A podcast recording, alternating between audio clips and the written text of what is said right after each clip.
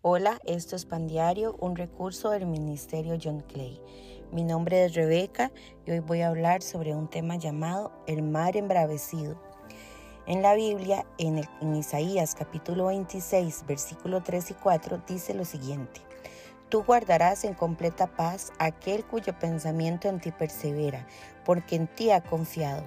Confiad en Jehová perpetuamente, porque en Jehová el Señor está la fortaleza de los siglos. En la vida tenemos que atravesar diferentes momentos, algunos de estos son de angustia. Recuerdo un día en el que me encontraba muy triste y angustiada. Estaba desesperada, esperando que algo cambiara con respecto a una situación familiar que estábamos viviendo. Pero las cosas en vez de mejorar cada día eran más complicadas. Cada día era más difícil para mí poder confrontar la situación. Era más difícil para mí poder tener paz en medio de la situación que estábamos viviendo. Yo dentro de mí sentía agitación y una tarde esperé que estuviera sola. Fui y me senté en el sofá de mi casa y oré esta oración al Señor llorando y le dije, Señor, dentro de mí me siento inquieta. Siento que tengo un mar inquieto que me está ahogando. Siento mis emociones como el mar embravecido, Señor. Siento que mis aguas me sobrepasan y que no puedo controlar mis emociones. Te pido por favor que aquietes mis aguas. Recordaba, eh, cuando pensaba en esto, recordaba en un mar, cuando el mar está embravecido, un mar en turbulencia, un mar bravo, un mar, un mar que no dan ganas de meterse a él cuando uno lo ve a la distancia donde esas olas parece que no tienen control. Así exactamente sentía yo mis emociones y así muchas veces en la vida sentimos nuestras emociones. Lo que nos está pasando alrededor nos llega a afectar tanto que no podemos controlar nuestras emociones. En un momento estamos bien, pero luego viene esa ola otra vez de angustia o desesperación o de preocupación, hasta enojo.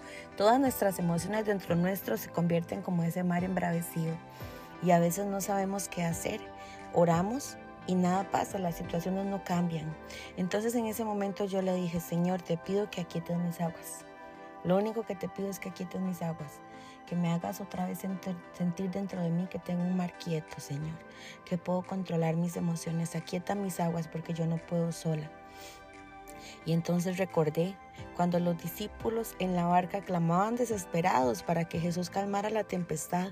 Estaban tan asustados y ellos se les olvidó todo. Ellos ocupaban que Jesús calmara la tempestad. ¿Cuántas veces nosotros necesitamos que Jesús calme nuestra tempestad, calme nuestras aguas? Después de esa oración, sentí que las aguas dentro de mí empezaron a estar quietas. Me levanté de ese sillón diferente. La situación no cambió, ni siquiera de inmediato.